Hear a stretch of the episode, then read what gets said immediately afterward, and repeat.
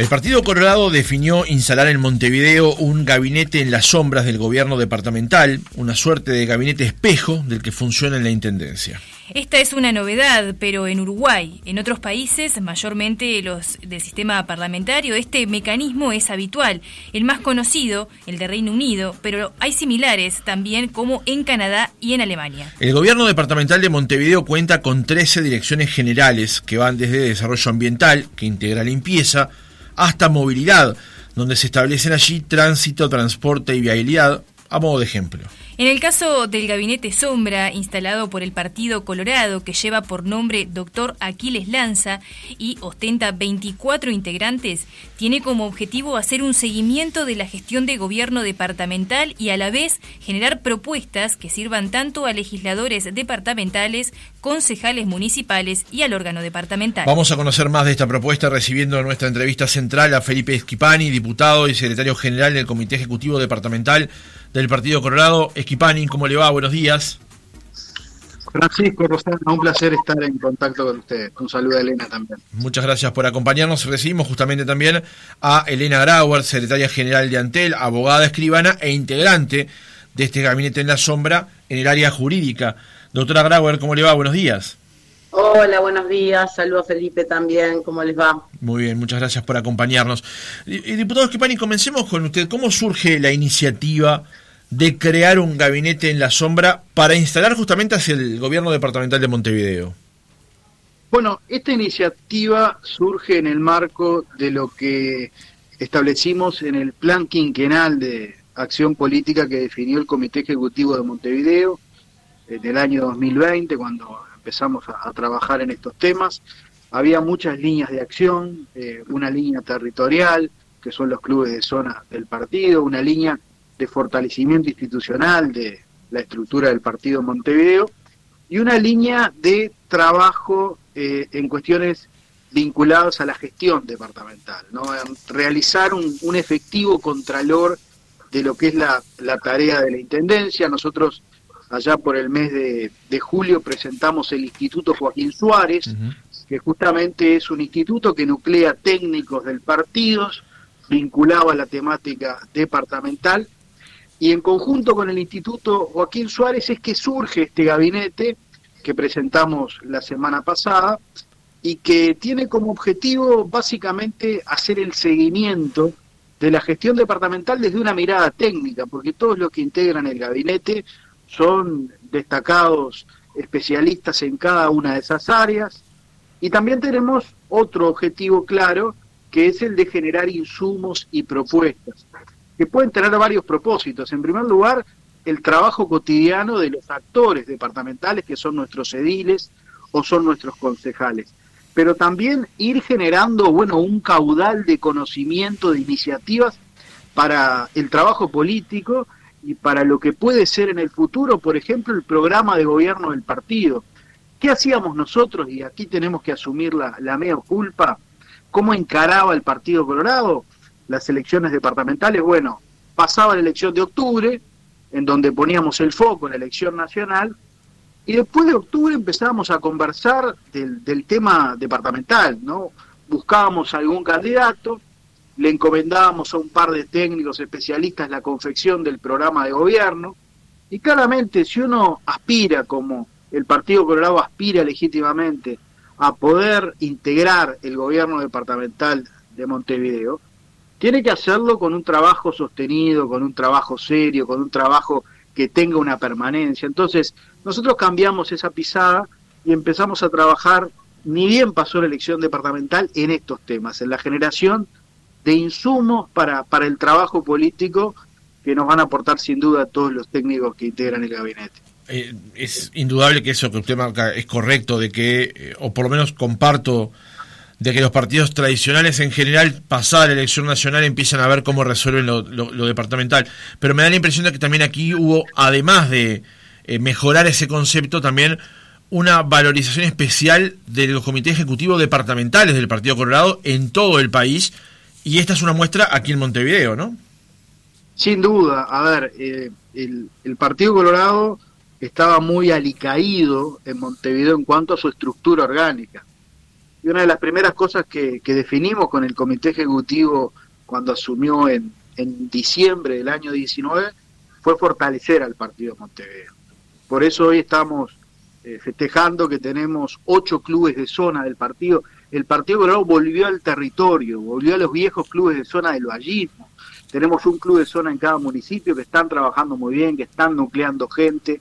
Volvimos a nuclear a nuestros especialistas. El Partido Colorado tiene realmente una playa de, técnicos, de gente con una experiencia de gobierno fantástica, tiene gente joven muy formada. Eh, realmente era, era un crimen no, no, no darles un espacio para que estudien, para que hagan sus aportes, para que trabajen. Y en gran medida eso es lo que justifica este gabinete que, hemos presentado. Bien, buenos días, doctor Esquepani y doctora Grauer. Me gustaría saber cómo va a ser el régimen de trabajo de este, de este gabinete. bueno, no sé, este Felipe un poco es el que está liderando todo esto del gabinete, pero básicamente vamos a tener reuniones y vamos a ir planteando temas y vamos a ir estudiando todos esos temas que son de, materia municipal. Para mí también no hay que olvidar la importancia que tiene Montevideo por ser la capital y que hay muchas políticas dentro del Montevideo que luego pueden llegar a tener una incidencia nacional y entonces eso también es sumamente importante en cuanto al tratamiento de los temas. Como bien decía Felipe, lo que se trata es tener y desarrollar un tratamiento integral de todas las políticas de todos los de, de todos los departamentos y en el caso que nos ocupa de Montevideo porque somos montevideanos y porque creo que Montevideo ha sido abandonada y tiene muchos, muchas carencias. La basura es una, el saneamiento, el, eh, este, bueno, la, la, falta de planificación urbana es otra enorme déficit que tiene Montevideo. Montevideo, si uno mira Montevideo, Montevideo es una ciudad muy extendida donde el saneamiento y los servicios los tiene los tiene en lugares donde la ciudad está vacía y no y han, faltado muchas políticas de desarrollo de, y de integración de Montevideo que creo que eh, también tienen una incidencia nacional, tienen incidencia en medio ambiente, tienen incidencia en el turismo. Es muy importante Montevideo, hasta tenemos el puerto. Entonces, eh, creo que todo eso hace que eh, este trabajo tenga que ser un trabajo muy arduo y que y que ocupe horizontalmente todos los temas de la de la política tanto departamental como nacional porque se se conjugan no y usted doctora Grauer cómo le surgió la, la, posibilidad de integrarse a este gabinete por qué me, me claro cómo sí no cómo surgió la opción quién la invitó y por qué dio el sí en todo caso bueno yo soy una trabajadora del partido de toda la vida y y, trabajamos en todos los temas este, políticos, formo parte del Comité Ejecutivo Nacional y un poco también este, por mi actividad este, se me invitó a participar en esto. Diputado Schipani, ¿por qué se eligió, y no es casual, el nombre Aquiles Lanza para nombrar a este gabinete en la sombra?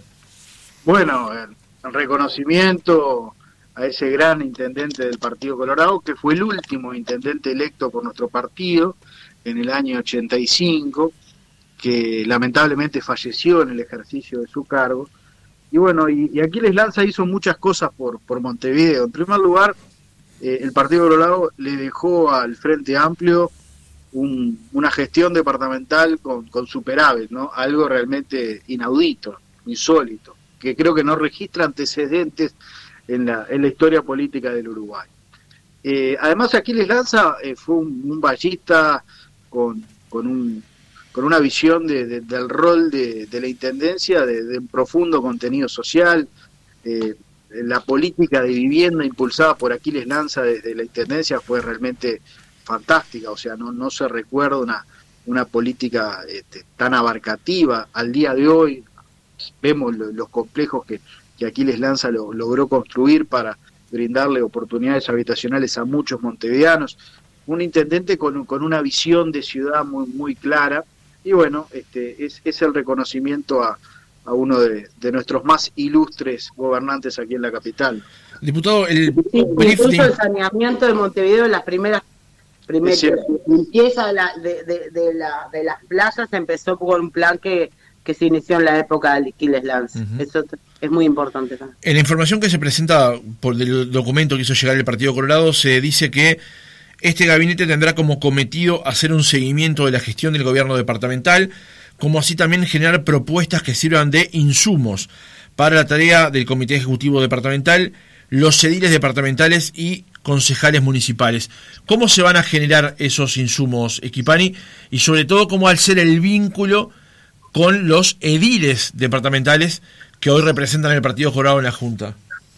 Bien, los, los ediles son eh, miembros plenos del gabinete, eh, porque no nos parecía que fuera adecuado eh, generar un ámbito de estudio de la temática departamental prescindiendo de los principales actores de la vida departamental, que son los ediles departamentales. De modo que los ediles van a participar de todas las instancias de intercambio que, tenga el gabinete.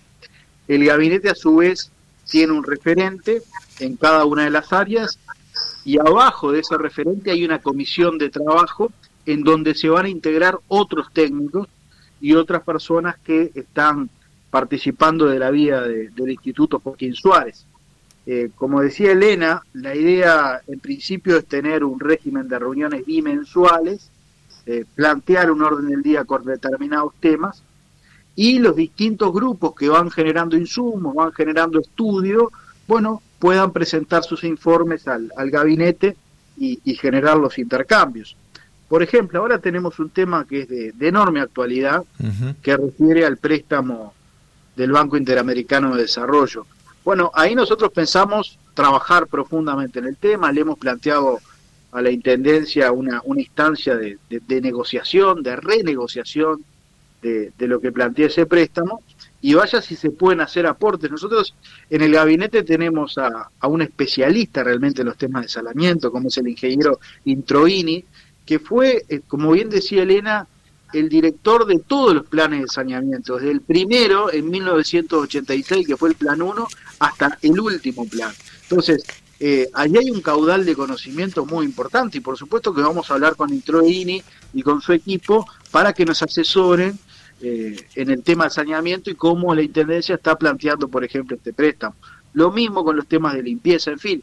Eh, nosotros vamos a, a estudiar los temas y vamos a plantearlos en el plenario del gabinete que va a tener ese régimen bimensual de funcionamiento. Bien, diputado, usted mencionaba recién, obviamente, que es una preocupación de este gabinete este tema del préstamo del BID, que en las últimas semanas ha tomado relevancia y que para el que la Intendencia necesita justamente contar con los votos para, para poder ejecutarlo. Pero más allá de eso, de, de ese proyecto puntualmente, ¿tienen alguna otra preocupación puntual sobre Montevideo en la que ya se encuentre trabajando? A ver, Montevideo tiene enormes problemas con como decía Elena, eh, el tema de la limpieza yo diría que es la preocupación mayor que hoy tienen los ciudadanos, porque pasan los gobiernos y, y, y Montevideo sigue sucia como siempre. Ojalá deseamos que no ocurra en estas fiestas tradicionales lo que ocurre habitualmente todos los años en Montevideo, se desbordan contenedores. En fin, hay, hay que trabajar mucho el tema de la limpieza, es una preocupación clara. Y después hay temas de movilidad, hay temas de transporte, eh, hay, hay una concepción de lo que es la gestión departamental con la que nosotros no coincidimos. La Intendencia tiene que encargarse de sus fines primarios, ¿no? Eh, y después abarcar otras áreas eventualmente.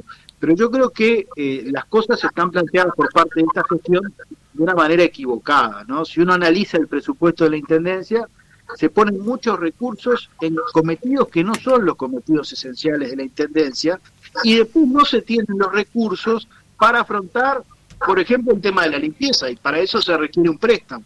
Entonces, eh, ordenar eh, en, la prioridad del gasto la gestión de la Intendencia es también un tema de análisis y ahí tenemos especialistas en temas este, financieros y económicos. Julio de Brum integra el gabinete, el expresidente del Banco Central, está también Eduardo Rodríguez, que es otro economista destacado, en fin, la agenda es amplísima de los temas del departamento, tenemos que ir ordenándola y bueno, eso va a ser el trabajo de planificación que hagamos eh, en los próximos meses. Justamente en las últimas horas se ha conocido la renuncia de Beltrame a la dirección jurídica de la Intendencia de Montevideo, área justamente en la que en la sombra o actuando como este gabinete espejo va a estar la doctora Grauert. Pero en vez de preguntarle sobre eso, que aparentemente fue por una cuestión de índole personal la renuncia de Beltrame, le quería hacer una pregunta genérica con respecto a cómo ve usted la gestión de la Intendencia de Montevideo cuando más acaba de cumplir poco más de un año, este, lo hemos evaluado justamente aquí en el programa. ¿Qué visión tiene en general, doctora Grauer, de cómo es la gestión de Carolina Cosa en la Intendencia de Montevideo? Es que en realidad no, no, veo que gestione demasiado, la verdad. No he visto un cambio en la Intendencia, he visto muchos anuncios, pero pocas acciones. O sea, está el plan ABC, uno ve algunas cuadrillas ahí limpiando, algunas zonas, pero en realidad digo, todos los ciudadanos estamos esperando a ver qué, qué, qué es el gran cambio y el gran cambio no, no, no hay una gestión. Lo que hay sí es una política de comunicación permanente en donde se van a hacer, se hacen anuncios, pero luego esos anuncios quedan un poco en la nada, como pasó con el tema de las veredas de Montevideo, o, o como pasa, bueno, con la limpieza siempre. Entonces lo que hay es una quizás una buena política comunicacional y una poca gestión. Eso es lo que yo veo en Montevideo, que lo veo de antes, pero creo que esta gestión es peor todavía que la anterior, porque se ve mucho menos que incluso en la anterior gestión de Martínez. O sea, yo uno, uno recorre las calles hoy y ve que, que la ciudad está mucho más sucia, las plazas acá en el centro que antes tenían cierta limpieza están mucho peores. Este, la verdad que la gestión de, de, esta intendencia es, es, bastante desastrosa y entonces por eso un poco también motiva nuestro accionar y nuestra preocupación porque esto cambie, porque nos, esto, esto hay que cambiarlo ahora y entre todos, porque los montevideanos no pueden seguir esperando a los cambios de gobierno para ver si mejora Montevideo, ¿no? Tampoco veo una gestión como, como repito, que a mí es un tema que me preocupa mucho. Durante 30 años, que fue toda la gestión del Frente Amplio, hubo una enorme fuga de, de ciudadanos para Ciudad de la Costa y para se extendió la ciudad y el urbano y hay una Montevideo absolutamente vacía en muchas zonas con todos los servicios. Y eso sí me preocupa mucho porque eso es un costo departamental importante, pero es un costo nacional también un problema de movilidad. Hoy tenemos un, parque automotriz que eh, evidentemente este, eh, se, se crean muchísimos embotellamientos y no hay una solución tampoco para esos temas. O sea, eh, hay un montón de temas que siguen pendientes y que no se han resuelto y que justifica justamente una acción importante de nosotros, por lo menos en propuestas y en tratar de por lo menos llevar algunas propuestas a cabo, ¿no? Nosotros no queremos poner palos en la rueda de la gestión, todo lo contrario, queremos que se hagan las cosas, porque nos importa Montevideo como tal. Doctora, siguiendo con, con, usted, hace pocos días la intendenta de Montevideo hablaba acerca de un proyecto para expropiar algunos padrones que eh, por abandono, este, bueno, y además ya tenían una, un cierto nivel de deuda, podrían pasar a manos de la Intendencia para darle cierto destino de orden social. Eh, yo quería hacer esta pregunta, por supuesto no tenemos detalles del proyecto todavía. Sí, no lo conozco bien. Exacto, pero, pero no, no, no era sobre eso, sino sobre el eterno problema o la eterna discusión de los terrenos baldíos que tienen deudas de impuestos impagos y cuál es la intervención que debe hacer así el Estado con respecto a eso, porque siempre allí está también el valor importante y a cuidar de la propiedad y que por más, y, allí deberían, o sería la política en todo caso, agotar todos los procesos para que después el Estado pueda tomar este, estas cuestiones, ¿no? ¿Cómo, ¿Cómo lo ve usted? Yo creo que ahí hay dos problemas. Hay un problema, sí, que es de, la, de la, Intendencia con, con, muchos inmuebles que tienen deuda, muchos inmuebles que son peligrosos porque son ruinosos. Claro. Este, y, que, y que realmente, bueno, la otra vez se cayó uno ahí en, en Soriano, que fue que, este, que, se, que se derrumbó, y eso es un problema enorme que tiene la Intendencia. Tendría que haber una revisión no solamente de la Intendencia, sino también de bomberos. Yo creo que acá, pero también hay un tema judicial, hay un problema del Poder Judicial en cuanto a cómo accionar más rápido en este tipo de casos. Capaz que sí, hay que rever un poco eh, este, los plazos y, y, un accionar diferente. Por, por supuesto, eh, el padre, la defensa de la propiedad, hay que, hay que tenerla muy en cuenta y, no hay que afectar derechos, pero evidentemente que hay muchísimos edificios abandonados que a veces se dan por, por temas de sucesiones infinitas, que, que, que, se perdió hasta la, la posibilidad de reunir todas las voluntades, porque aparte muchas veces esos, esos temas, digo, uno los ve en el estudio y Felipe también los conoce. Eh, eh, fallece alguien, tiene muchos hermanos, después fallece alguno de los hermanos, después tiene más hijos, y así se hace una cosa muy imposible de volver y termina un, un, solar abandonado. Yo creo que ahí tiene que haber un esfuerzo conjunto de las intendencias en general, ¿no? Porque es un tema casi a veces nacional, también del Parlamento, a ver cómo resolver estos temas y eh, tratar de darles un fin a esos lugares este, que sea rentable económicamente, que sea para la sociedad, ya sea con fines sociales o ya sea para venderlos y, generar más viviendas en zonas céntricas, como digo yo, que, que a veces son zonas que son es bueno que la gente esté más más cerca de donde están los servicios, ¿no? Diputado Esquipani, recién usted mencionaba que la Intendencia debería como retomar esa, esa línea de, de, volcar, de, volcar su, su, presupuesto para los fines en los que fue creado. Eh, ¿Cuáles son esas funciones secundarias que cree que la Intendencia de Montevideo ha ido anexando y de las que podía prescindir en este momento para retomar quizás el rumbo de, de poder volcar el presupuesto para los fines en los que debería, deberían volcarlos? Bueno, por ejemplo, por, nombrar un caso, ¿es necesario que la Intendencia de Montevideo financie un canal de televisión? Yo francamente tengo mis dudas, ¿no? tengo mis dudas de si efectivamente eso es, es fundamental para, para la vida de los montevideanos. Eh, el modelo de, de, funcionamiento de TV Ciudad, que básicamente no, no, no, no, vende publicidad, o sea, no, no genera recursos propios, sino que tiene, tiene un presupuesto asignado por, por la Intendencia. Bueno, ese es un debate. ¿No es mejor asignar recursos a lo que realmente importa a, las funciones esenciales de la Intendencia, que reitero, limpieza, alumbrado, eh, movilidad, eh, transporte, reparación de, de, las calles. En fin, esos son los cometidos esenciales de la Intendencia. Entonces, cuando uno analiza el presupuesto departamental, uno advierte de que eh, muchas veces se desatiende lo principal. Y el ejemplo este del préstamo es paradigmático. ¿Para qué es el préstamo? El préstamo es para limpieza. Cuando la lógica indicaría que la limpieza siendo una de las tareas fundamentales que tiene que realizar la Intendencia, debiera surgir del propio presupuesto, de los gastos corrientes. No, no debería endeudarse la Intendencia para, para afrontar este, las transformaciones que se quieren hacer en, limpieza, que compartimos, que compartimos, porque va en una orientación que ha definido el Ministerio de Ambiente, en el tratamiento de los residuos, pero me parece que no, no es la forma eh, la que se ha planteado y muchas veces se colocan recursos, reitero, en cuestiones que no le cambian la vida a los montevideanos.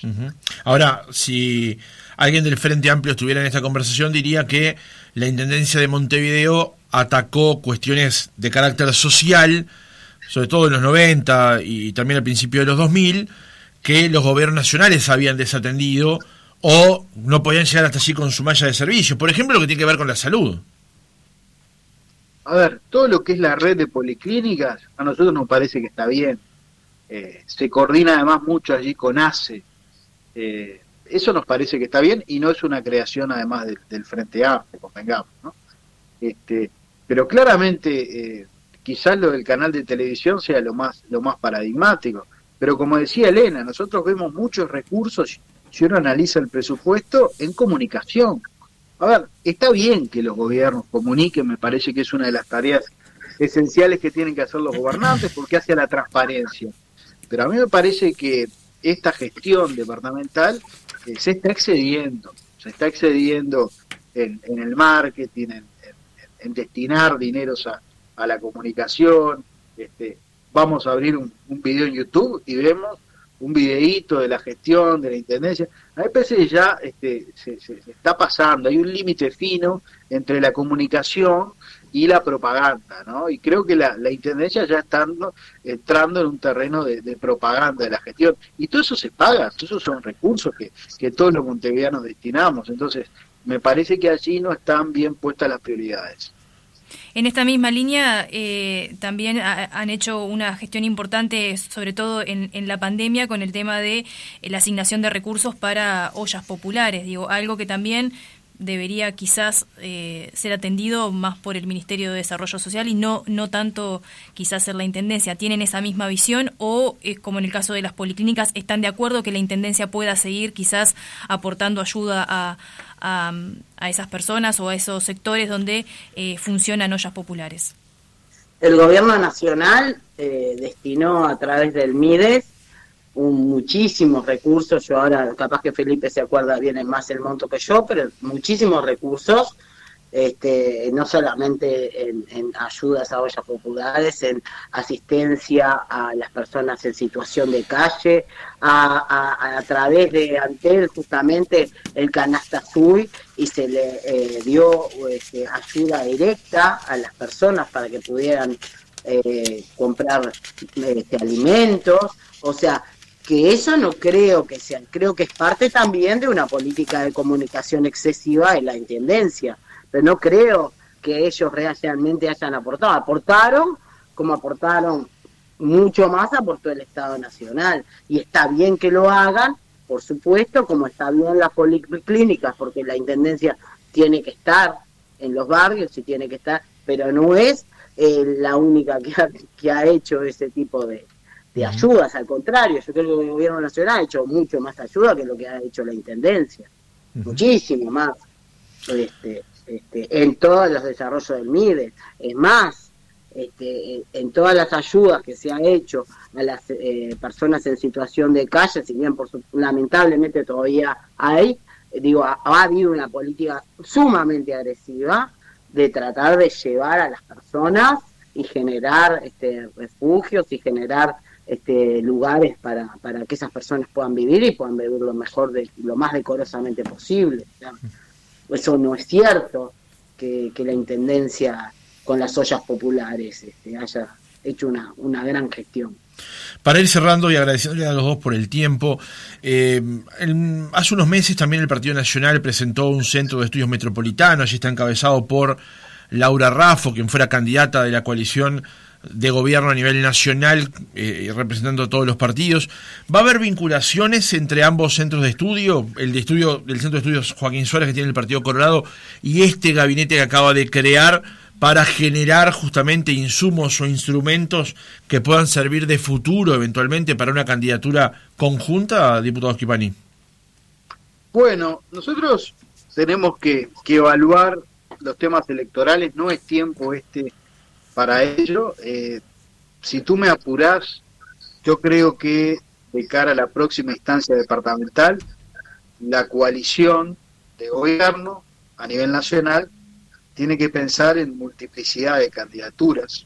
Yo creo que el, Partido Colorado eh, tiene que pensar en tener un candidato dentro de la de la coalición en la próxima instancia. O sea, no ir en el formato en el que fue en estas elecciones con un candidato representando a todos los partidos, sino lo que permite la ley, un máximo de tres, dentro de un lema que cada uno represente a uno de los partidos eventualmente. A ver, es una opinión personal, pero me parece que quizás sea el mejor esquema. En la última instancia todos apoyamos a Laura porque, bueno, las circunstancias determinaron de que lo mejor era una candidatura única y así fue. Y, votamos bastante bien.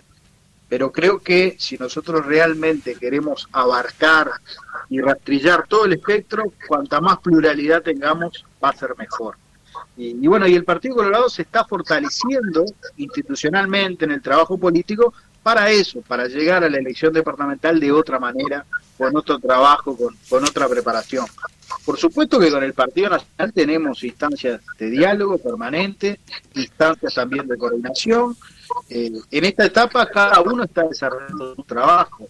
El Partido Nacional ha hecho un, fuerte trabajo y lo viene haciendo, fortaleciendo también sus estructuras departamentales, con el Centro de Estudio Andrés Sat, y no descartamos que en el futuro podamos emprender alguna actividad en conjunto entre nuestros institutos, el Centro AVI y el Instituto Joaquín Suárez, de forma de eh, coordinar acciones.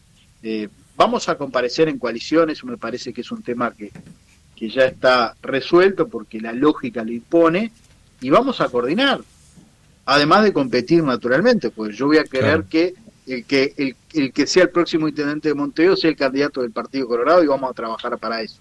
Pero reconociendo de que hay espacios de, de cooperación indispensables con los socios de la coalición. Diputado, también eh, sabemos que este gabinete lo integra eh, Andrés Ojeda, el abogado Andrés Ojeda. Él está aportando o va a hacer sus aportes en materia de seguridad. Otro tema que también es, es, es crucial para, para los montevideanos, el tema de la seguridad dentro de, de, de, la, capital. En este sentido, ¿qué, ¿qué aportes o qué visión tienen de, de cómo está la seguridad hoy en Montevideo?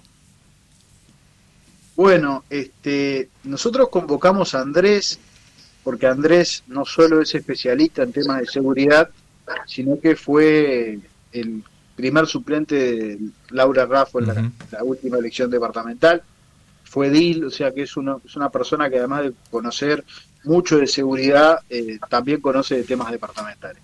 Y si bien en el gabinete eh, departamental no existe un área vinculada a la seguridad, eh, Andrés particularmente en la campaña electoral habló mucho de los temas de seguridad vinculados a lo que es la gestión departamental. Hay muchas cuestiones vinculadas a la gestión departamental que se vinculan con la seguridad. Por ejemplo, el tema de iluminación, ¿no? Por ejemplo, el tema de la frecuencia de los ómnios, en fin. Este, queremos darles enfoque y creo que Andrés tiene muchísimo para, para aportar en ese sentido. Es un activo del partido, como muchos otros compañeros, como los más de 20 compañeros que integran el gabinete, que creo que hemos logrado una, una mixtura entre la experiencia, ¿no? De, por ejemplo, Lucio Cáceres, Martínez Grazabala, Julio de Brun, eh, Mario Linzo, que fue cuatro veces eh, edil, eh, Mario Barbato, eh, y, la, y la renovación, ¿no? Gente nueva que, que, se está incorporando a la vida política, que tiene una formación técnica muy importante y que se integra también al gabinete, de modo que va a ser un lindo ámbito para, para, para compartir experiencias y aprender mucho. ¿no? Doctora Elena Grauer, secretaria general de Antel, abogada, escribana e integrante ahora del gabinete en el área jurídica, muchas gracias por haber estado con nosotros. No, muchas gracias a ustedes. Diputado Felipe Esquepani, muchísimas gracias por haber compartido otra mañana con nosotros. Un gusto, un placer, gracias por este espacio.